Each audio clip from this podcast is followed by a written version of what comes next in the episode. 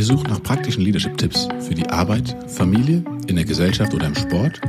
Ihr wollt authentische Geschichten, Infotainment und keine langweiligen Vorlesungen oder prahlende Beraterstories? Seid herzlich willkommen. Shazib und ich nehmen euch mit auf unsere eigene Lernreise. Wir wollen mit euch die Welt von heute und morgen ein wenig besser machen durch menschenzentrierte Führung. With people, for people. Shazib Akhtar und ich, Andreas Schmitz. Wir sind zunächst mal Familienmenschen. Wir sind auch Senior Leader in respektablen Unternehmen. Im Herzen sind wir aber eigentlich Basketballprofis und ständig Lernende in Sachen Leadership. Kulturbildung und virtuelles Führen. Schön, dass wir uns wieder hören, Andreas. Ich muss sagen, seit unserer letzten Ausgabe, der ersten, musste ich noch mal über einige Punkte länger nachdenken. Ein Punkt ist besonders hängen geblieben bei mir, nämlich der Punkt mit der Angst. Du hattest erzählt, dass du bei diesem Regio-Liga-Training warst und da dann die Angst dich gepackt hat. Und ich habe dann darüber weiter nachgedacht, weil du hattest ja auch im Vorfeld erzählt, dass bei diesem Testspiel du super brilliert hattest mir ist aufgefallen, dass es mindestens zur Businesswelt eine Analogie gibt. Und die Analogie ist, dass wenn jemand Angst hat, einen Fehler zu machen und Gefahr läuft, anschließend bestraft zu werden, in welcher Form auch immer, dann ist das lähmend. Und gelähmt sein ist eine ganz schlechte Voraussetzung und macht dich noch vorsichtiger, noch konservativer, noch bewahrender. Und du bist, ich glaube, das ist das Gegenteil von Kreativität und Mut und Aufbruchstimmung. Und ich glaube, wenn man an die modernen Trainings denkt, an Literatur denkt, dann ist das genau, was man eigentlich nicht möchte, oder? Ich bin bei dir Angst lähmt und es verbaut dir auch einen Blick für das, was möglich ist oder für die Optionen, die da sein können. Und ja, das erinnert mich an eine Zeit, als ich gerade bei der SAP im Übergang zur globalen HR-Rolle war und auch kurz vom Umzug oder während des Umzugs nach Palo Alto. Da hatte ich einen Senior Manager, den ich betreut habe, beraten habe, der hat mir zumindest ein Arbeitsumfeld geschaffen, das nicht wertschätzend war, das mir eher Unbehagen gebracht hat. Er hatte ja recht hohe Forderungen, was er gebraucht hat. Er hat nur einen kleinen Laden verantwortet, verhältnismäßig zum Rest, den ich da betreut habe.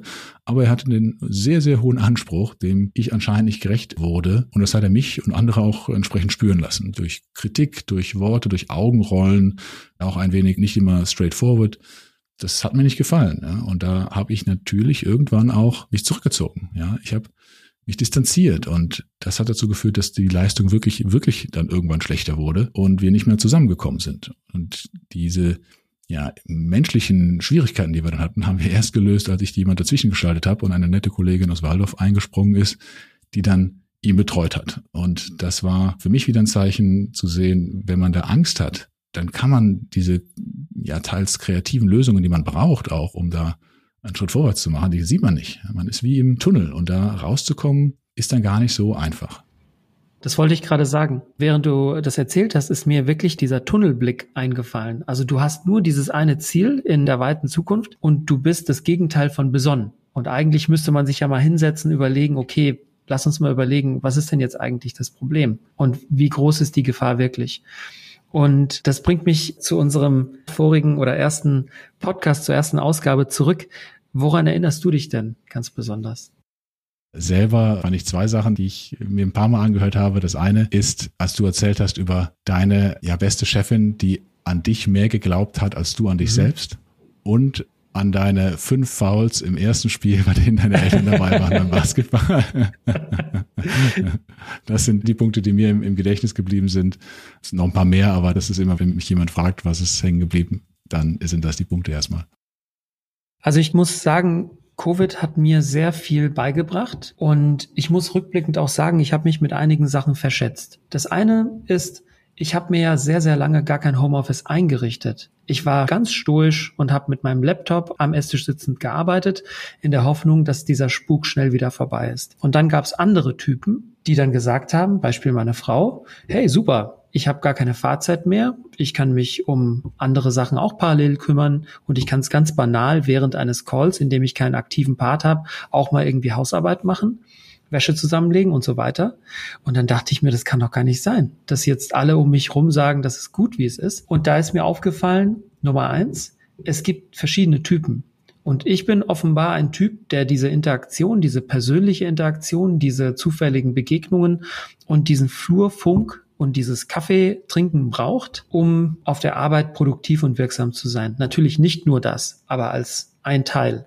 Insbesondere als Leader mal einfach dieses amerikanische Check-in, ja, dieses reingucken mal bei Kolleginnen und Kollegen im Büro, fragen, hey, wie geht's dir eigentlich und was machen die Kinder und so.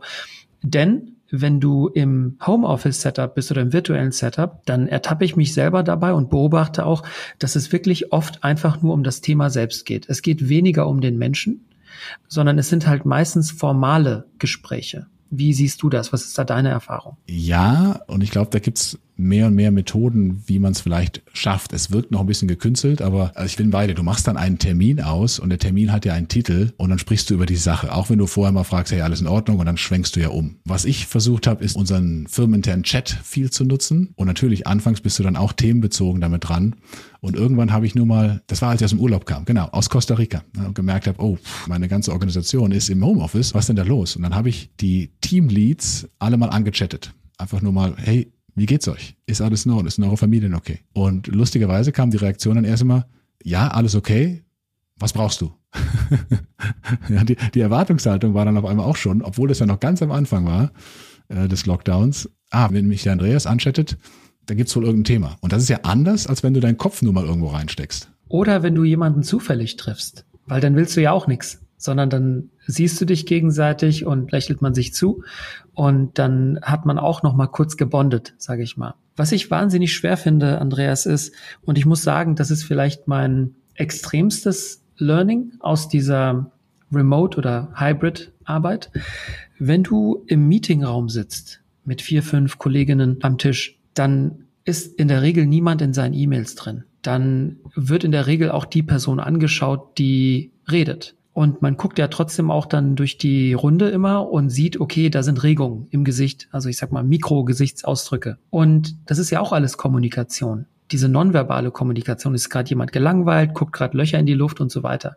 Und das ist im virtuellen Setup extrem schwer zu differenzieren. Mhm. Und ich meine, wir sehen das ja jetzt auch, wenn Leute Masken tragen, wir müssen viel mehr mit den Augen kommunizieren. Die, viele deutsche Mitbürgerinnen und Mitbürger müssen mal lernen, mit den Augen zu lachen, ja, und nicht nur mit den Mundwinkeln. da habe ich schon den Eindruck, dass wir umlernen müssen und auch genauer hinhören müssen im virtuellen Setup. Wie ist da deine Erfahrung? Ja, ich glaube, hinhören und auch, ich meine, es bietet dir ja zum Teil auch einen Vorteil. Und das habe ich versucht, nicht, dass ich da der Meister geworden bin, aber versucht umzusetzen, dass du, du siehst ja alle direkt vor dir. Immer zur gleichen Zeit. Du hast ja diese Kacheln dann, egal welches System du nutzt, mittlerweile alle gleich. Und du kannst ja eigentlich dir einen viel leichteren Überblick verschaffen, wie reagieren die Leute jetzt. Es sind zwar kleine Kacheln, also mir fehlt das Nahbare auch. Irgendwie kriegst du noch mehr mit, nicht nur im Gesicht, sondern auch in der Körperhaltung, wenn du die Leute in Präsenz siehst. Aber du kannst alle im Gesicht irgendwo sehen. Und du hast meines Erachtens eine Chance, darauf auch einzugehen. Wenn du siehst, jemand schwenkt weg und die Augen bewegen sich im lesenden Stil, obwohl jemand anders gerade was erzählt, dann weißt du, okay, da ist einer am Chatten gerade, ja. Und dann ist die Frage, kann man die nicht mal auch herausrufen? Also gar nicht so abstrafend, sondern wenn wir uns fokussieren wollen, können wir das tun. Oder wenn jemand, der vielleicht nicht häufig spricht, auch eine Reaktion zeigt oder keine Reaktion. Du siehst es natürlich alles direkt auf dem Bildschirm, aber du musst darauf achten natürlich. Du musst, musst sehr viel intensiver darauf achten, dass du diese zum Teil ja Vorteile auch nutzt. Du hast recht. Es ist natürlich ein Vorteil, auf einem Blick alle Personen zu sehen. Ich habe aber trotzdem das Gefühl, dass da schon so eine Wand dann dazwischen ist. Dieser Monitor ist ja irgendwie dann auch eine Wand. Also ich weiß nicht, ob das dann echt ist. Manchmal kann man ja auch einfach in die Kamera reinstarren. Das stimmt. Manche Leute starren nur in die Kamera rein. Ich meine, ich habe ja, und das ist vielleicht nochmal ein Unterschied, ähm, Verantwortung für mehrere Standorte und Leute an mehreren Standorten. Und in der Vergangenheit hatten wir entweder die Option, wir kommen alle zusammen, prima, aber das machst du halt nicht jede Woche also von Standort in Penzberg nach Mannheim oder umgekehrt. Und dann gab es immer bei uns in der Vergangenheit so dieses, ähm, wo ist er jetzt? Wo ist, wo ist jetzt, ob es jetzt mein Vorgänger war oder ich oder jemand anders, an welchem Standort bist du gerade? Und die Leute, die dann an dem Standort waren, hatten dann gefühlt einen Vorteil, da wo mehr Leute waren, weil die anderen waren ja auch dann an einem Bildschirm. Und es gab die Diskussion auch, wo ist der Andreas jetzt mehr oder ist der mehr an dem Standort oder an dem Standort? Also ganz, ganz banal irgendwo, so die Befürchtung, eines Standortes vernachlässigt zu werden. Und das hat sich schon ein wenig neutralisiert, weil alle im gleichen Boot sind. Also das kann ich absolut bestätigen. Ich habe das mit Mitarbeiterinnen, die zum Beispiel in den USA sind. Die waren immer im Homeoffice. In USA ist es ja auch üblich, das weißt du ja auch, dass da viele Leute im Homeoffice sitzen, weil da einfach eine Firma sich nicht leisten kann, so viele Standorte zu haben und die Distanzen einfach größer sind als in einem europäischen Land. Und da gab es dann schon eine Demokratisierung, sage ich mal, für die Leute vor allem, die dann sowieso nie in einem Office sind. Das ist schon richtig. Und ich denke, das ist auch ein Vorteil. Gleichzeitig aber ist natürlich diese menschliche Beziehung, die leidet da schon drunter. Und ich muss auch einfach sagen, mir ist da ein bisschen Spaß abhanden gekommen, weil wenn du dir jetzt ich sag mal so ein bisschen formalere Meetings vorstellst, wenn die dann vorbei sind, wird dann auch gescherzt, dann geht man auch zur Kaffeemaschine, werden hier Witzchen gerissen und so weiter. Und man sieht auch einfach den Menschen als Ganzes du siehst, okay, das klingt jetzt auch banal, aber du siehst, was hat er für Schuhe an, ne? wie, wie bewegt er sich gerade und dann werden auch Scherzchen gemacht, wenn da so kleinere Grüppchen zusammenkommen. Ich glaube, das kannst du nicht künstlich herstellen. Du siehst die ganze Person und auch unterhältst du dich über Themen dann mal am Rande, die du nicht virtuell machst. Allein schon, weil die Gruppen größer sind im virtuellen Raum und du nicht mal zu zweit oder, oder in einer kleinen Gruppe irgendwo bist. Das kann man versuchen, künstlich herzustellen, aber da bin ich bei dir. Das ist ja so ein Grund, warum, warum auch Kulturbildung für mich dann so ein, so ein ganz schwieriger Punkt ist. Natürlich hast du auch eine Online-Kultur oder eine virtuelle Kultur, aber wie man miteinander umgeht, ist nochmal ganz was anderes, finde ich, in Person, was du damit gestalten kannst, welches Bonding du aufbauen kannst, als du es virtuell meines Erachtens kannst oder zumindest rein virtuell. Ich sehe das ganz genauso wie du und ich glaube, Kultur ist ein sehr interessantes Stichwort, weil wie du weißt, bin ich ja bei SAP. Das ist ein Unternehmen, dem Kultur ganz wichtig ist. Und ich glaube, dass SAP oder auch viele andere Unternehmen, die genau damit werben, wir haben eine tolle Unternehmenskultur, momentan schon die Herausforderung haben, dass sie gucken müssen, wie können wir uns denn weiter abheben? Weil ich glaube, im Remote- oder Hybrid-Zeitalter können viele andere Unternehmen, die zum Beispiel auch weiter weg sind, geografisch, punkten damit, dass man natürlich virtuell arbeiten kann. Und für mich persönlich muss ich wirklich ganz offen gestehen, ist die SAP als Arbeitgeber ein Stück weit so abhanden gekommen. Du kennst es ja selber, wenn du auf dem Campus bist und du triffst Kolleginnen, du gehst essen, und du gehst Kaffee trinken, du äh, siehst von einem Gebäude zum nächsten laufend drei, vier Leute, die hast du länger nicht gesehen, dann verabredet man sich für ein Mittagessen und so weiter. Das ist extrem viel wert. Das ist im Prinzip wie eine Familie. Und wenn das dann nicht mehr da ist, diese zufälligen Treffen, dann ist schon ein großer Teil dieser Kultur weggebrochen. Und ich muss ehrlich gestehen, ich habe damit schon gehadert vor allem das erste Jahr in Covid, die ersten eineinhalb Jahre. Ich habe mir mittlerweile äh, widerwillig dann ein Homeoffice eingerichtet, fühle mich seitdem auch schon besser, ja. Aber die ersten eineinhalb Jahre ist mir das sehr schwer gefallen. Und ich kenne Leute, also einen Kollegen zum Beispiel, der früher mal gesagt hat, ich will mich nicht woanders hin bewerben, zum Beispiel in Berlin bei einem Startup, weil ich möchte hier gerne wohnen bleiben, in Heidelberg. Und jetzt während Covid hat er den Schritt gemacht. Der hat gesagt, jetzt ist es ja sowieso austauschbarer und jetzt bewerbe ich mich nach Berlin und äh, er hat den, das Unternehmen gewechselt. Ich frage mich dann aber, bekommst du diese ungeschriebenen Regeln und dieses, das ist ja auch Kultur, ne, was nicht dir in einer Einarbeitung beigebracht wird, sondern wie verhalten sich Menschen? Wie gehen sie miteinander um oder auch welche Art von Gespräche führen sie an der Kaffeemaschine. Das sagt ja, finde ich zumindest, finde ich immer ganz spannend. Die SAP hat ja eine sehr intensive Kaffeeeckenkultur oder zumindest zu meiner Zeit äh, war das so. Ich vermute, es wird immer noch so sein. Und jetzt bei mir ist es, äh, ja, Roche hat eine andere Kultur. Also da geht man auch Kaffee trinken, das stimmt, aber ich habe gemerkt, da gelten irgendwie andere Regeln. Da werden andere Schwerpunkte gesetzt. Das virtuell aufzuschnappen, finde ich ganz, ganz schwierig. Vielleicht habe ich dann keinen Vergleich zu vorher, aber ich komme auch nur ganz schwer rein. Und jetzt projiziert das mal weiter, Mitarbeiter, die in dieser Phase angefangen haben und dann hoffentlich mal in irgendeiner Phase wieder dann zurückkommen. Da ist ein Risiko, finde ich, dabei. Das Risiko ist, dass die eine Kultur dann erleben, die sie gar nicht in den letzten zwei Jahren vielleicht wahrgenommen haben. Also ich würde sogar weitergehen und sagen, es kommt eine virtuelle neue Kultur hinzu. Und es ist eine physische, bestehende Kultur weggebrochen. Und ich glaube auch nicht, dass sie in genau dieser Form bestehen bleiben wird nach Covid, sondern Menschen haben ja auch gute Seiten an dieser hybriden Arbeitswelt entdeckt und zu schätzen gelernt. Und das ist fair. Ich habe nur ehrlich gesagt ein bisschen Angst auch, dass diese Arbeitskultur, wie ich sie früher kannte, ganz verschwindet. Aber wenn ich mich mit Leuten unterhalte, dann ist eigentlich unisono immer das Feedback, es ist doch toll, wenn man hybrid arbeiten könnte, oder? Von beidem das Beste rausnehmen. Und wie gestaltest du das? Hast du einen Trick? wie du Kultur auch so semi-virtuell beeinflusst? Also super Frage. Ich glaube, ich muss unterscheiden zwischen den Leuten, die ich bereits kenne und Leuten, die ich nicht kenne. Was bei mir gut funktioniert hat, und das kann ich wirklich jedem nur empfehlen, ist, ich habe mit einem meiner alten Teams, die ich in meiner vorigen Rolle hatte, Montagsmalen eingeführt gehabt, als Covid neu kam. Wir haben das zwar nicht am Montag gemacht, sondern freitags, Freitagnachmittags, aber da waren immer ganz zuverlässig alle da. Alle aus diesem Team kamen immer.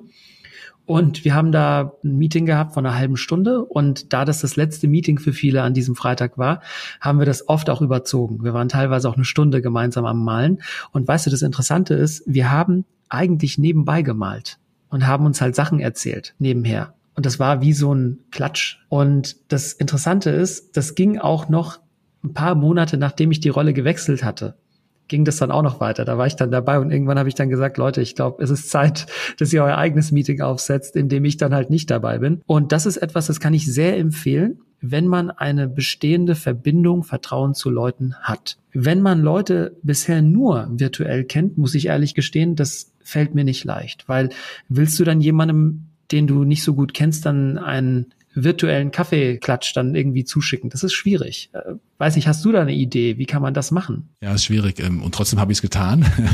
ja, also Kennenlerntermine nennt man das eigentlich, aber das ist auch schon wieder so förmlich irgendwo. Was ich versucht habe, ist auch also du kannst zwar die ganzen Personen nicht sehen, aber du hast andere Einblicke. Jetzt, ähm, du siehst bei mir im Hintergrund, ich habe ein Bild da hängen, ja, kannst wahrscheinlich nicht erkennen, was es ist, aber was du sonst im Umfeld der Menschen siehst, finde ich ja auch spannend. Und das mag so ein bisschen der Blick auch in die Seele sein. Manchmal ist es auch nur, hey, ich bin hier nur zu Gast, bin bei meinen Eltern zu Besuch oder ich bin irgendwo anders, dann nicht so sehr. Aber ich finde, das als Kennenlernen äh, habe ich sehr wertvoll empfunden. Also mich haben meisten, die meisten Leute angesprochen. Früher war das Bild dann auch sehr prominent. Da ist ein Star Wars Bild was mein Bruder mir geschenkt hat. Und da haben mich dann Leute angesprochen. Ähm, und dann konnte ich, ich habe ja noch so ein paar andere Star Wars Sachen, bin da so ein leichter Geek. Bei manchen ein bisschen Schmunzeln ausgelöst und andere zeigten mir dann auch ihre Dinge, wovon sie begeistert sind. Ich fand, da konnte man dann eine Nähe aufbauen, einen Blick in das Private, was du vielleicht sonst nicht unbedingt so schnell erfahren hättest oder geschafft hättest. Aber dann da dran zu bleiben, das macht es natürlich nochmal ganz, äh, ganz, ganz viel schwerer. Das ist ein super interessanter Punkt und ich muss dran denken, wie ich damals mein jetziges Team übernommen habe. Und da habe ich ein Meeting gemacht mit einem Bereich und habe dann einfach mal auf meine Kacheln geschaut. Und ich glaube, die Hälfte der Kacheln, da war die Kamera aus. Und das war auch erstmal eine Challenge, da dann ein vertrauensvolles Umfeld zu schaffen, wo dann jeder Einzelne, jede Einzelne irgendwann entscheidet, ja, ich mache die Kamera auch an. Und da sind wir wieder bei unserer ersten Episode. Je mehr ich bereit bin, von mir preiszugeben und von meinem ja, virtuellen Ich, desto mehr ist dann vielleicht auch der andere oder die andere bereit, von sich preiszugeben. Und ich glaube, daran mussten wir uns alle auch ein bisschen gewöhnen. Ich erinnere mich da an ein Meeting, was ich mal hatte, ganz am Anfang auch während Covid in meiner alten Rolle. Da hatte ich mal einer Kollegin, die zum ersten Mal sich virtuell eingewählt hatte, das war eine ein Peer von mir, also eine Kollegin aus einem anderen Bereich, der hatte ich eigentlich ein Kompliment machen wollen über ihr Office zu Hause, über ihr Büro und habe dann gesagt, hey, schöner Hintergrund und so weiter. Und sie hat im Hinterkopf irgendwie gehabt, dass das nicht aufgeräumt genug ist. Und beim nächsten Treffen hat sie dann einfach so ein Hintergrundbild gehabt, weil ich dann, dann dachte ich, okay, toll, das ist jetzt nach hinten losgegangen. Also die Leute sind da auch sensibel, weil du bist ja bei denen zu Hause praktisch. Ne, das ist ja ein Stück zu Hause von dir. Und ich weiß auch, dass in Deutschland im Gegensatz zu USA, meine ich, einen Unterschied festzustellen, wie sehr privates und berufliches bisher getrennt worden ist. Und man war nicht bereit, jedem irgendwie sein Zuhause zu zeigen oder über sein privates Leben oder über Kinder und so weiter zu sprechen. Und jetzt ist es zwangsläufig da. Und ich erinnere mich an ein Meeting mit dem CFO von SAP Deutschland. Wir waren halt im Gespräch und dann kommt mein Sohn rein und erzählt mir, er muss jetzt aufs Klo und ich soll ihm da jetzt bitte helfen, ja. Und dann habe ich halt zu dem CFO gesagt, so ist das Leben, ich muss mal kurz hier auf Pause drücken. Und da bist du dann zwangsläufig mitten im Leben. Mittendrin. Und es ist eigentlich ja so schön. Ne? Ich habe ja noch keinen erlebt, der deswegen in irgendeiner Form abgestraft oder weniger professionell wahrgenommen wurde. Ich wurde sogar schon mal angesprochen, dass Andreas, wir sehen so wenig deine Kinder im Hintergrund. Wir hören die zwar, aber die kommen nie rein. Was ist denn da los? Und irgendwann kam dann natürlich einer meiner Jungs rein und brüllte irgendwas. Und er sagte, ah, super, jetzt auch mal bei dir. Ja, äh, also ganz, ganz nett gemacht und natürlich ähm, ist das Teil des Ganzen auch. Und ich glaube, das wird auch mehr und mehr Teil einer Arbeitskultur werden, dass man auch Verständnis für hat und Verständnis auch für aufbringen muss, weil es auch wieder zur ganzen Person ja gehört, die dich ausmacht. Ja, und das abzuschneiden, zu sagen, das gehört nicht zu mir oder das gehört nicht zum Arbeitsleben, kann ich natürlich versuchen abzuschirmen. Aber ich glaube, man kann noch noch besser zusammenarbeiten als Team, wenn du zusammenwächst, wenn du die ganze Person versuchst zu verstehen auch. Und dazu gehören natürlich auch die Aspekte, die du nicht im Arbeitsleben täglich zeigst. Wir haben ja in der ersten Episode auch festgestellt, dass Menschen Rollen spielen und teilweise sich auch gegenseitig was vorspielen. Und jetzt während der hybriden Arbeitswelt kann man das teilweise gar nicht mehr. Und weißt du, warum ich glaube, dass es eine extrem spannende Episode ist, diese hier und auch das Thema extrem spannend ist? Weil ich denke, wir sind in einer Transformationszeit, in einer Zeit, in der sich extrem viele Dinge ändern. Und ich glaube, das ist für manche Leute ganz einfach gewesen, diese Umstellung auf virtuelles Arbeiten, für manche aber auch schwer. Und ich denke, das ist bei jeder großen Änderung in der Menschheitsgeschichte so gewesen. Es gibt dann diese Early Adopter oder Leute, denen liegt es einfach nah. Und dann gibt es andere, die sind eingefahren und die sagen, hey, was ist denn hier jetzt los? Und die verstehen die Welt nicht mehr. Meine Utopie, meine Hoffnung ist aber, dass wir es schaffen, auch als Vorbilder vielleicht irgendwo, das Beste aus beiden Welten mitzunehmen. Und mich würde es mal interessieren, Andreas, wenn du an die hybride Arbeitswelt denkst von morgen oder vielleicht auch teilweise schon heute, was siehst du da? Was wünschst du dir da? Und was befürchtest du vielleicht auch? Also darüber würde ich gerne mal mit dir sprechen. Der Mensch muss halt auch da im Mittelpunkt bleiben und es ist nicht die Technologie oder die Technik, auch wenn die uns das Ganze ermöglicht. Und meine Hoffnung und Erwartung ist, dass die Diskussion weniger über die technischen Mittel ist, als eigentlich dann doch wieder auf Grundlagen des menschlichen Miteinanders zurückkommen. und das sind nun mal Geschichten erzählen, das ist sich kennenlernen, sich beschnuppern. Das sind alles so Themen, wo ich denke, das darf eigentlich in der Zukunft auch nicht verloren gehen, egal in welcher Form, hybrid, nicht hybrid, virtuell oder ähnliches. Was ich nicht voraussehen kann, ist, welche Dimensionen das annimmt und wo ich auch nicht mich traue, einen Ausblick zu geben, wenn es immer wieder heißt, das New Normal, wie das aussehen wird. Und ich glaube, da ist für mich eher klar, dass es sich verändern wird und zwar schneller als vorher dass diese Anpassung an andere Gegebenheiten, jetzt ist es das Virtual Homeoffice, was dann aber in zwei Jahren ist, weiß ich nicht. Und du sprachst diese großen Transformationen an, die in der Vergangenheit ja Jahrzehnte gebraucht haben irgendwo oder gedauert haben. Und ich glaube, das ist ein wenig vorbei, sondern da wird die nächste Transformation in einem kürzeren Abstand kommen. Und das finde ich das Spannende. Wie, wie können wir uns darauf vorbereiten, dass wir eben nicht eine New Normal dann haben werden, was dann 20, 40 Jahre anhält, sondern vielleicht nur fünf, bis das nächste Ding um die Ecke kommt. ist ein bisschen abstrakt, aber ich glaube, darum geht es mir, diese Offenheit zu haben und nicht Altes abzustrafen und nur noch was Neues zu machen, sondern lass uns auf die Dinge schauen, die wirklich zählen. Und das sind immer noch viele menschliche Werte, die unabhängig davon sind, wo, von wo ich aus arbeite. Also ich würde mit deinem ersten Punkt 100 Prozent mitgehen, indem ich auch betonen würde, der Mensch muss immer im Zentrum stehen. Alles andere ist Commodity und im Prinzip eine Unterstützung dafür, dass der Mensch in der Mitte steht, im Zentrum steht. Was ich mir erhoffe, ist, dass wir in der Lage sind, mehr Mensch sein zu dürfen. Also wenn ich jetzt zum Beispiel an das selbstfahrende Auto denke, dann kannst du weniger Zeit verbringen mit sich wiederholenden Aufgaben, die eigentlich öde oder dumme Aufgaben sind und mehr Zeit verbringen mit Sachen, die eigentlich nur ein Mensch kann. Und genauso hoffe ich, dass auch in der Zukunft, wenn wir arbeiten, wenig Zeit zu verbringen, die, ja, man sagt ja repetitiv oder die, ich sag mal, dumm ist, dumme Arbeit. Ich habe mal eine Sache erlebt während meiner Zeit als Auditor, das kann man eigentlich fast gar nicht erzählen. Da hat eine Person eine Arbeit gemacht, die eine Maschine eigentlich viel effizienter, viel schneller, viel fehlerfreier machen kann. Und da habe ich mich dann hingesetzt und mich gefragt, warum ist das so? Warum macht denn ein Mensch so eine Aufgabe? Und das ist eigentlich eine ganz tolle Chance für uns, die Dinge, die nicht produktiv sind, abzulegen. Zum Beispiel einfach sitzen im Zug, sitzen im Auto und so weiter im Stau. Aber die Verantwortung, die wir jetzt auf uns nehmen müssen und umsetzen müssen, ist, dass wir die gewonnene Zeit nicht mit noch mehr Arbeit füllen immer. Weil das ist, glaube ich, etwas, das haben auch viele erlebt. Dieses Wort Back-to-Back, ne? also Rücken an Rücken stehende Meetings, ja, Besprechungen. Und da sitzt du von morgens bis abends einfach nur angewurzelt an deinem Stuhl und hast, ich habe das erlebt, teilweise gar nicht mal Zeit für Mittagessen genommen.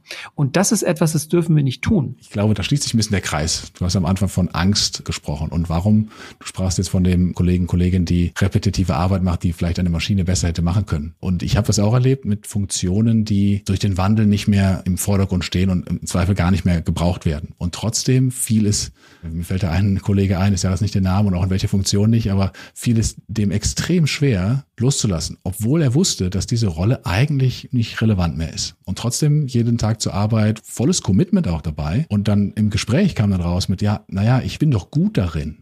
Und ich habe Sorge, dass wenn ich jetzt was Neues mache, ich nicht mehr gut darin bin. Und Menschen wollen ja gut bei etwas sein. Du willst ja herausragend irgendwie in einem deiner Themenfelder sein. Und das denke ich, das ist die Aufgabe auch von uns als Leader. Wie kann ich diese Brücke bauen? Wie kann ich die Brücke bauen von du machst jetzt was gut und wir finden auch wieder was Neues, was du gut machst, weil du musst doch was Gutes machen und dann noch Sinn dahinter. Nur dann kriegst du doch die Energie irgendwo äh, rausgelöst. Also wenn du als Leader deinen Mitarbeiterinnen sagen kannst, guck mal hier, du hast bisher so und so viel unproduktive Zeit verbracht und jetzt darfst du bedingt durch Covid, beschleunigt durch Covid, gerne x Tage zu Hause arbeiten, kannst nebenbei deine Wäsche auch machen, die Waschmaschine anschmeißen, Spülmaschine einladen, mache ich ja auch alles. Und dann kannst du auch dich mal konzentriert hinsetzen und zwei Stunden wirklich an einem Konzept arbeiten, an einem Paper arbeiten. Wir wollen zusehen, dass du A, keine repetitiven Aufgaben machst, die nicht produktiv sind, die dich nicht motivieren, die dir keinen Spaß machen. Und B, wir wollen begünstigen, dass du deine Arbeit und dein privates Leben besser zusammenbringst. Das heißt also, im Optimalfall schaffst du es, durch diese Chance, Covid und Remote oder Hybrid arbeiten, dass du diese beiden Dinge zusammenbringst. Aber wie wir am Anfang des Gesprächs festgestellt haben, wir müssen trotzdem aber auch Angebote schaffen, wie Leute, die dann auch physisch zusammenkommen, das dann auch nutzen. Also da würde ich dann mich jetzt auch nicht freuen, wenn ich in ein leeres Büro komme. Da würde ich mich freuen, wenn dann mein Arbeitgeber die Möglichkeit herstellt, dass man gemeinsam dann vielleicht auch irgendwas erlebt, ja, dass man gemeinsam isst, dass man gemeinsam vielleicht auch, was weiß ich, auf der Schaukel sitzt. Ja, es gibt ja alles Mögliche mittlerweile in, in coolen, modernen Büros. Ja, ich glaube, dass du den Arbeitsort, Büro oder Werk oder Site oder Campus, egal wie du nennen magst, der wird mehr und mehr Begegnungsstätte werden. Und er sollte dann auch als solcher ausgerichtet sein. Ja, die Stillarbeit kann jetzt nicht jeder machen. Es gibt verschiedene Berufe. Es gibt ja auch Dinge, die du nicht vom Office aus machen kannst. Darauf muss man, glaube ich, auch Rücksicht nehmen, dass dann eine Art, ja, eine gewisse Teilung auch passiert von Leuten, die sehr flexibel das machen können, egal von wo, und Menschen, die aber weiterhin on-site gebraucht werden, die du ja nicht, die musst du nochmal anders abholen. Aber für die, die sich aussuchen können, von wo die Arbeit gemacht wird, bin ich dafür, einen Anreiz zu schaffen, dass du eine Begegnungsstätte hast, die du nutzen kannst, um Menschen zu treffen, um, um das zu tun, was du eben schlecht virtuell machen kannst, Beziehungen aufzubauen. Und ich bin mir noch nicht sicher, ob wir da alle hinkommen, aber das wäre so die Vision, die ich hätte, wie wir das zukünftig mitgestalten können. Und so wie das jetzt beschrieben ist durch dich, ist das ja dann schon eine starke Umstellung für Firmen. Wenn sie Begegnungsstätte errichten wollen und quasi wegkommen wollen von, ich sag mal, extrem Einzelbüros. Das ist ja eigentlich ein richtiger großer Wechsel. Und ich glaube, damit steht und fällt in der Zukunft unter anderem die Attraktivität von Arbeitgebern, von Unternehmen. Weil zu Hause sieht die Arbeit physisch theoretisch für jeden Arbeitgeber gleich aus. Ich könnte jetzt für Firma A, B, C, D arbeiten, Homeoffice ist gleich. Das stimmt, mein Homeoffice ist immer das Gleiche und das sind wir bei der Kultur. Nicht die Einrichtung macht's ja aus, sondern wie ich damit umgehe. Setze ich eine Regel auf und sage, ihr müsst drei Tage die Woche im Büro sein oder habe ich das Büro so cool gestaltet, dass ich Bock drauf habe, dahin zu gehen und Leute zu treffen? Das sind dann wieder so Kulturfragen. Aber ich glaube, wir könnten das noch jahrelang weiter fortspinnen. Aber hast du, wie beim letzten Mal auch, eine kurze Reflexion zu dieser Episode? Ist dir was hängen geblieben? Was bei mir hängen geblieben ist, ist, dass wir uns in der Mitte einer Transformation befinden und dass es auch an uns liegt und auch an jeden einzelnen, jede einzelne Arbeitnehmerin, Führungskräfte, diesen Wandel zu gestalten. Und ich bin guter Dinge und hoffe, dass wir es schaffen, uns ein besseres Leben aufzubauen aus diesem hybriden Arbeitsmodell mit einer besseren Vereinbarkeit von privatem und beruflichem, ich sag mal dynamischem und statischem und dass wir uns bewahren, die Menschen im Mittelpunkt zu halten. Das ist meine Hoffnung. Sehr schön. Und ich glaube, das kann gelingen, wenn wir ein Umfeld schaffen, in dem man keine Angst haben braucht, in dem du den Mensch als ganze Person siehst. Und dann, glaube ich, haben wir echt einen positiven Erfahrungsschatz gewonnen, den wir aber auch mitgestalten und mit begleiten müssen. Das sehe ich schon so. Chassis. Ja. Es hat mir wieder großen Spaß gemacht. Ganz herzlichen Dank nach Catch. Danke. Danke zurück nach München und ich freue mich auf die nächste Episode. Unsere Episode nähert sich dem Ende. Wir sind Lernende. Also gebt uns doch gerne Feedback. Wie fandet ihr es? Was war gut? Welche Themen seht ihr in Bezug auf menschenzentrierte Führung? Kontaktiert uns gerne via info at withpeople-forpeople.com. Also, macht die Welt von heute und morgen ein wenig besser durch menschenzentrierte Führung. With people, for people.